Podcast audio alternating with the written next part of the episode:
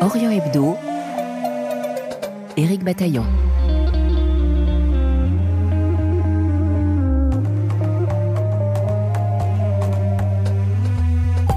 C'est l'une des nouvelles personnalités fortes du Moyen-Orient et pourtant, il reste à ce jour peu connu, moins en tout cas que son homologue saoudien, Mohamed Ben Salman.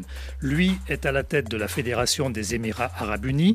Mohamed Ben Zayed est l'émir d'Abu Dhabi et président de la fédération depuis l'an dernier. Surnommé MBZ, il est au cœur de la montée en puissance des États de la péninsule arabique, comme nous le montre le documentaire de notre invité Miyuki Droz Aramaki, diffusé demain soir sur France 5. Les grands titres de la presse régionale, Israël et monde arabe, nous serons comme chaque samedi avec Michel Paul à Jérusalem et Alexandre Bouchanti au Caire.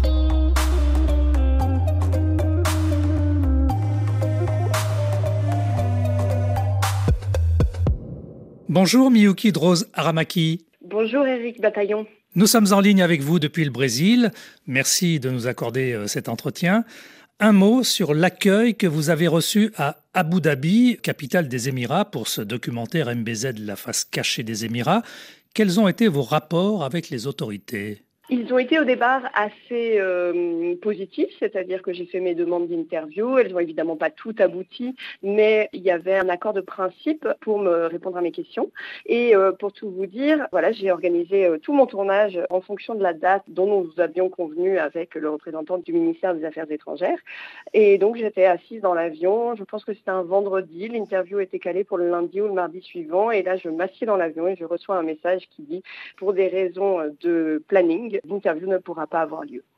Et à partir de ce moment-là, ça a été euh, très froid et très distendu. J'ai demandé, euh, j'ai insisté évidemment, et ensuite j'ai demandé euh, n'importe quel représentant porte-parole des autorités pour avoir leur point de vue. Et à partir de là, toutes les portes se sont fermées et ils ont commencé à ne plus du tout répondre ni à mes appels ni à mes emails. Oui, on le voit d'ailleurs dans le documentaire. Vous n'avez qu'un seul interlocuteur qui porte une voix finalement assez neutre dans ce documentaire. MBZ, c'est donc Mohamed Ben Zayed. Il est né en 1961 dans un dispensaire fondé par des missionnaires. À l'époque, l'émirat est pauvre, il vit de pêche et de divers transports, y compris d'ailleurs de trafic de marchandises. Miyuki Drozaramaki, cette origine apparemment modeste est-elle le moteur qui pousse MBZ aujourd'hui? Je pense que en effet, pour lui, c'est très important, c'est-à-dire qu'il fait partie de cette génération qui a connu euh, l'avant, avant ce boom économique euh, qui a pu se faire grâce à l'argent des hydrocarbures. Et donc, euh, il connaît l'histoire de son pays, il sait d'où ils viennent et il veut en faire un acteur mondial d'un point de vue à la fois géopolitique, économique, etc. Lui, contrairement aux plus jeunes qui ont eu accès à une éducation mondialisée, qui parlent plusieurs langues naturellement, on va dire à travers leurs années d'études, lui est né dans un pays qui était encore euh, pauvre et démuni. Et je pense qu'en effet, cela lui a donné beaucoup de force, d'ambition. Et c'est aussi pour cela qu'on le retrouve aujourd'hui à la tête de son pays. On dit que le jeune Mohamed était le fils préféré de Sheikh Zayed, le fondateur de la fédération en 1971. Alors ce dernier était très ouvert à la société occidentale. Cela a-t-il eu de l'influence sur le jeune MBZ Oui, oui. Son père l'a éduqué aussi euh, dans cette euh, volonté de s'ouvrir au monde du coup d'être un pont entre l'Orient, l'Occident, l'Afrique, et c'est ce qui fait la force aujourd'hui des Émirats arabes unis, à la fois d'un point de vue géographique, économique, c'est-à-dire que c'est un hub de transport, mais aussi euh, diplomatique. Ils sont capables de parler à la fois à la Chine de Xi Jinping, à la France d'Emmanuel Macron, aux États-Unis, à l'Amérique du Sud, enfin aux pays africains, et tout ça pourrait être une force très positive. La grande différence entre Sheikh Zayed et euh, son fils MBZ, c'est que Sheikh Zayed était réputé pour être un homme de la conciliation. C'est-à-dire que oui, il parlait avec tout le monde, mais il écoutait tout le monde et il tentait de trouver des solutions qui n'étaient pas imposées par lui. Alors que son fils décrit comme un homme, euh, voilà, l'homme du coup de force, de l'imposition. Il a sa vision de ce que doivent devenir les Émirats arabes unis et il est prêt à tout quelque part pour que cela devienne réalité. MBZ a été formé à l'Académie militaire de Sandhurst en Angleterre. Euh, il pilote des hélicoptères, militaires de préférence, et on le dit passionné par les stratégies militaire. L'un de vos intervenants dit que son projet politique est une stabilisation autoritaire. Qu'est-ce que cela veut dire? Ça veut dire qu'il est très ouvert euh, d'un point de vue social et économique. Et c'est ce qu'on voit à Dubaï. Euh, les gens du monde entier, les entrepreneurs, les touristes peuvent y aller, déjà euh, s'habiller comme ils veulent. Il y a de l'alcool dans des lieux limités, mais l'alcool existe. Il y a donc des fêtes. On peut être en bikini à la plage.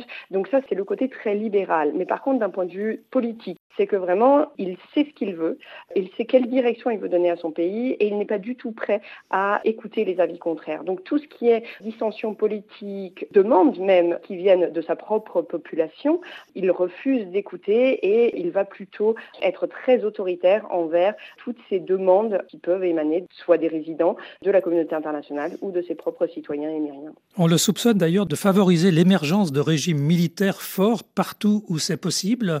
C'est une réalité c'est en tout cas ce que j'avance moi dans mon film. Et je trouve que si on regarde la dernière euh, décennie, on peut voir un profil, un modèle dans ses interventions à l'étranger. C'est-à-dire qu'il est intervenu soit militairement, soit financièrement en Libye, en Syrie, au Soudan, en Algérie, en Égypte surtout. Et on retrouve vraiment à chaque fois un modèle, vraiment un système d'intervention. C'est-à-dire qu'il va soutenir des hommes forts, souvent issus d'une carrière militaire donc euh, on peut le voir au Soudan, on peut le voir en Égypte, où, il a vraiment soutenu le retour au pouvoir des militaires à travers euh, le général Abdel Fattah el-Sisi. Pareil en Algérie, c'est-à-dire que dans tous ces pays où il y a eu euh, des mouvements de révolte populaire avec des demandes de plus de représentativité de la population, d'avis peut-être divergents, lui a misé et vraiment croit en une société menée, dirigée par un militaire éclairé, selon son point de vue, euh, qui euh, tient le pays, plutôt que de le laisser aller à ce qui serait euh, le, chaos démocratique. Dans votre documentaire, on entend quelqu'un dire que les Émirats se voient comme une petite Sparte. Alors, compte tenu du voisinage dans la région, où s'affrontent notamment l'Iran, l'Arabie saoudite, l'Irak et même Israël, le mot puissance est-il celui qui caractérise le plus MBZ vis-à-vis du monde extérieur? On pourrait croire que non, de par la taille du pays et de par sa discrétion, parce que c'est un pays qui est très méconnu. MBZ est aussi euh, beaucoup moins connu que son voisin MBS, le prince héritier d'Arabie saoudite. Mais je pense qu'on peut vraiment parler de puissance, parce que justement, en coulisses, discrètement, il avance ses pions, il met ses hommes au pouvoir, donc dans tous les pays que je viens de vous citer auparavant, et il a énormément d'argent. Il est derrière les fonds souverains parmi les plus riches de la planète. Donc il a une puissance financière et avec de l'argent, on peut faire énormément de choses dans cette région euh, instable et, beaucoup plus pauvre. Si on pense par exemple à l'Égypte, qui est un pays euh, beaucoup plus peuplé, une ancienne puissance arabe, si on peut dire, car de nos jours, elle tient grâce au soutien euh, financier et politique de l'Arabie saoudite et des Émirats arabes unis. Sur le plan intérieur, vous le disiez, les Émirats donnent avoir une société ultra-moderne, mais peut-être au garde à vous. Un entrepreneur libanais qui tient un restaurant euh, au bord d'une plage dit d'ailleurs Ici, c'est la liberté avec la responsabilité. Que faut-il comprendre? Qu'il faut comprendre, c'est que tant qu'on respecte les règles, tant qu'on ne parle pas de politique, tant qu'on ne remet pas en cause la direction qu'a prise le pays, ou tant qu'on ne critique pas ce que moi je fais dans le film, il n'y a aucun problème pour vivre aux Émirats. Comme je vous le disais, les gens peuvent s'habiller comme ils veulent, ils peuvent exercer leur foi comme ils veulent, c'est-à-dire que de nos jours, aux Émirats, il y a des églises, il y a des temples sikhs, il y a des temples hindous, il y a même des synagogues. Le mode de vie est très ouvert. Chacun venant du monde entier peut y retrouver sa gastronomie, peut y vivre en respectant ses propres coutumes. Il ne faut pas critiquer ce pays. C'est comme si c'était quelque part le rêve américain. Euh, donc on peut y aller, on gagne mieux que dans son propre pays en général, mais ça s'arrête là. On n'est pas citoyen du pays et quelque part le régime des Émirats demande aux résidents de travailler, de gagner de l'argent, mais ensuite de rentrer chez eux et surtout de ne pas protester, de ne pas manifester, de ne pas euh, se plaindre. Miyuki euh, Drozaramaki, parlez-nous d'Ahmed Mansour. Ahmed Mansour, c'est euh, le symbole du régime autoritaire aux Émirats. C'est un militant des droits de l'homme euh, qui a été arrêté à plusieurs reprises, libéré, surveillé. Ce nom peut-être ne vous dit rien, mais c'est lui qui a quelque part révélé tout le, scandale de Pegasus. C'était dans le sens où, en fait, son téléphone portable, en étant euh, piraté par Pegasus, ce piratage a été repéré par des spécialistes des systèmes informatiques et c'était le premier cas de Pegasus. Il est surnommé l'homme au million de dollars parce que euh, les Émirats auraient dépensé un million de dollars pour justement pirater ces appareils téléphoniques avec le système Pegasus. Oui, Pegasus, le logiciel espion israélien. Les autorités n'hésitent pas non plus à cibler des opposants étrangers. C'est le cas par exemple du chercheur britannique euh, Matthew Hedges que vous avez rencontré. Tout à fait. Euh, Matthew Hedges, c'est donc un, chercheur. Il, était parti faire des recherches euh, pour sa thèse qui porte sur les systèmes de sécurité et de pouvoir aux Émirats. Et en fait, pendant son séjour sur place, il a eu l'impression d'être suivi, d'être écouté. Il a su plus tard qu'il était en effet lui aussi victime du logiciel Pegasus et que toutes ces rencontres, euh, toutes ces conversations étaient écoutées. Et Matthew Hedges a été arrêté de manière on peut dire brutal euh, lors de son passage à l'aéroport de Dubaï pour euh, quitter les Émirats arabes unis. Ensuite, il a été emprisonné et il a été condamné pour espionnage au service du gouvernement britannique. Euh, il était condamné à, la prison à vie. Alors aujourd'hui, heureusement, il est sorti de prison grâce à l'intervention de sa famille et des autorités britanniques, mais Matthew Hedges porte plainte contre des membres des forces de sécurité émiriennes et il les accuse de torture, torture psychologique et de l'avoir euh, drogué pour l'affaiblir et pour le forcer à avouer. Les opposants dénoncent l'œil du faucon, cet emblème des Émirats qui allie euh, vitesse et vue perçante. Les Émirats seraient-ils euh, finalement un pays très répressif? C'est en tout cas un pays qui surveille énormément. Ce qui est sûr et certain, c'est qu'ils en ont les moyens financiers et c'est quelque chose qui est très important pour eux. Donc ils investissent énormément, que ce soit voilà, dans les caméras de vidéosurveillance qui sont présentes partout dans le pays. C'est à ça que font référence les opposants quand ils parlent de l'œil du faucon.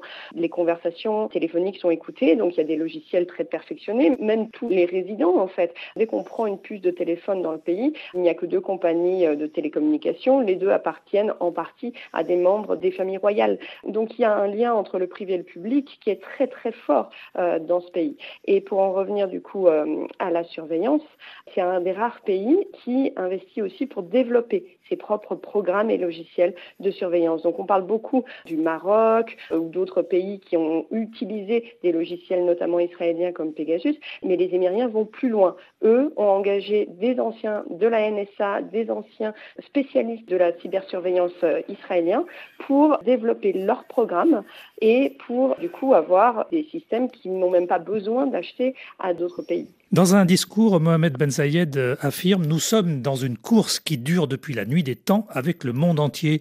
MBZ serait-il obsédé par l'avenir? Il sait que les hydrocarbures qui sont à la base de la richesse de son pays, un jour les réserves seront finies.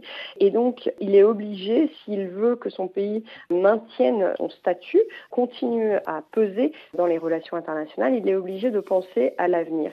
Et donc, les Émirats arabes unis investissent beaucoup à travers leurs fonds souverains dans plein de secteurs. Donc, ça va être le secteur bancaire aux États-Unis, c'est très fort, dans le secteur du luxe, de l'hôtellerie en France ou dans le reste de l'Europe, euh, dans des grandes marques comme Volkswagen, tout ça, c'est leur pari sur l'avenir, c'est de dépenser la fortune qu'ils ont amassée aujourd'hui grâce aux hydrocarbures, de la placer pour euh, continuer ensuite à gagner de l'argent une fois que leurs propres réserves se seront épuisées. Merci Miyuki Drose Aramaki. Merci Eric Bataillon.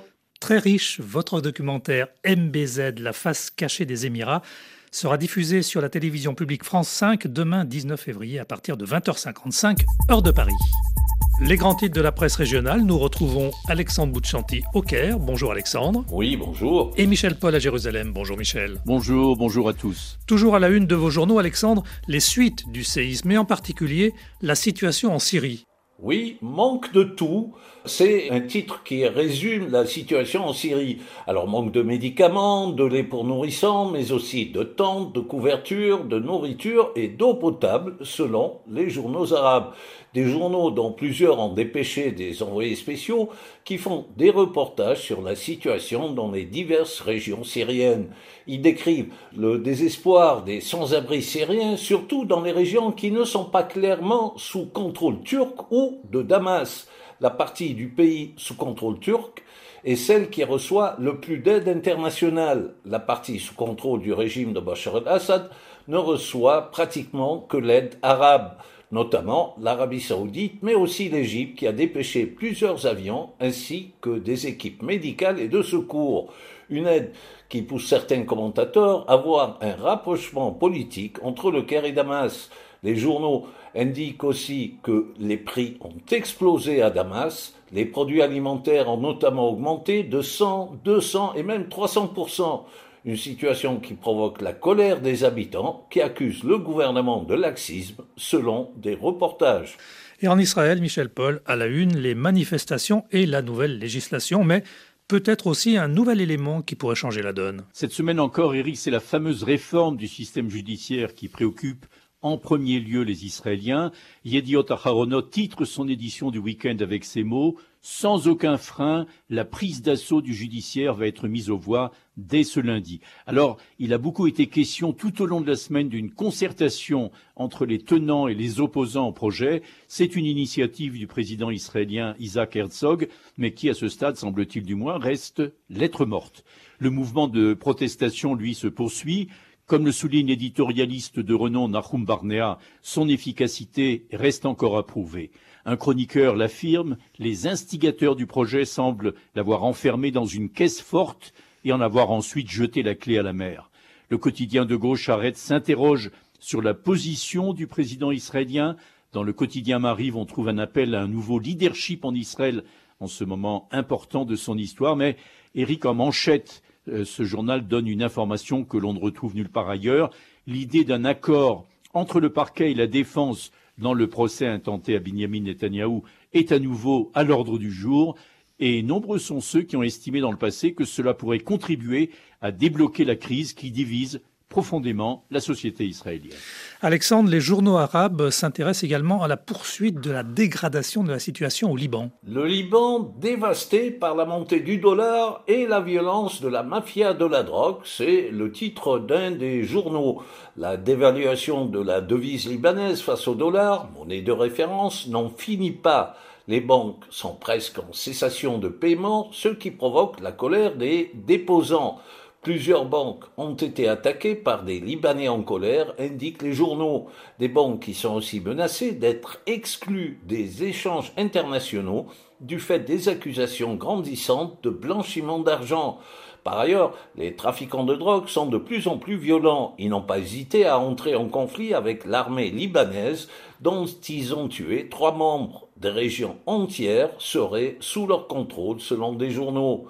Et pendant ce temps, rappelle la presse, on se réunit à Paris pour chercher à convaincre les Libanais de choisir un nouveau président de la République et de mettre fin à la vacance du pouvoir. Michel, en bref, d'autres sujets qui font l'actualité en Israël. Israël Ayom, le quotidien de droite, en fait son titre principal. Une autre réforme, celle des médias, et en particulier de l'audiovisuel public. Trois stations de radio publique pourraient fermer leurs portes et leurs fréquences seraient redistribuées à des investisseurs privés. Dans Haaretz, tout au long de la semaine, des articles consacrés aux vendeurs de chaos. C'est l'aboutissement d'une enquête internationale menée ici par les journalistes de Haaretz et par notre confrère Frédéric Mettezo, l'envoyé spécial permanent de Radio France. Ils se sont infiltrés notamment dans une société qui propose de déstabiliser, moyennant finance, des régimes ou des campagnes politiques Aretz, dans son éditorial ce week-end, exige que les agents du chaos soient interrogés par les services de police. Autre sujet, la croissance économique d'Israël, remarquable en 2022 avec 6,5%. La mauvaise nouvelle, souligne un journaliste, c'est que pour l'année en cours, les résultats seront nettement inférieurs. Et l'image que vous avez retenue pour nous cette semaine? Eh bien, c'est la photo du ministre israélien Eli Cohen à Kiev, en face à face avec le président Volodymyr Zelensky. C'est la première visite officielle d'un ministre israélien depuis le début de la guerre. Nous aiderons à développer un système d'alerte précoce, intelligent pour l'Ukraine, a affirmé le ministre sans donner plus de détails sur ce projet. Projet à suivre. Merci Michel et merci Alexandre. Orient Hebdo, mise en nom des réalisations Mathias Golchani. Demain, nous filerons au MUSEM, le prestigieux musée de Marseille, où Orient Hebdo a assisté au lancement d'une exposition sur la ville égyptienne d'Alexandrie, avec un dialogue intéressant entre des artefacts d'époque et des œuvres artistiques contemporaines. Et n'oubliez pas le podcast de l'émission sur RFI.fr, sur notre application Pure Radio et sur la plupart des plateformes numériques. À demain, prenez soin de vous.